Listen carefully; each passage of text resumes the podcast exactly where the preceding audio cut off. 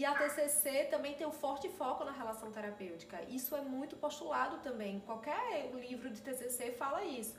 Focar na relação terapêutica. Que as terapias antes da TCC, muitas vezes as abordagens não focavam tanto nessa relação. Me lembro que na faculdade tinham professores que falavam: se você vê o paciente na rua, finja que não viu. Que loucura é essa? Se eu fingir que eu não vi uma criança, ela vai chegar na minha sala e não vai querer entrar nunca mais. Vai dizer, tia, como assim? Né? Verdade.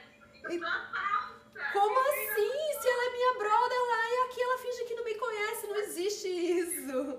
É incongruente, gente. A pessoa tá ali falando, sei lá, se a gente for falar de um adulto, todos os problemas dele e de simplesmente se finge que não viu na rua.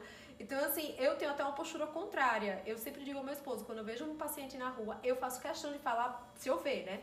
Pra ele não achar que eu vi e fingir que não vi.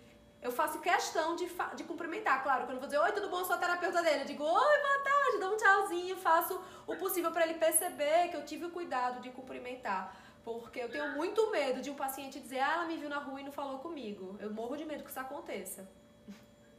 Qualquer idade, tá? Criança, criança é que eu faço questão mesmo.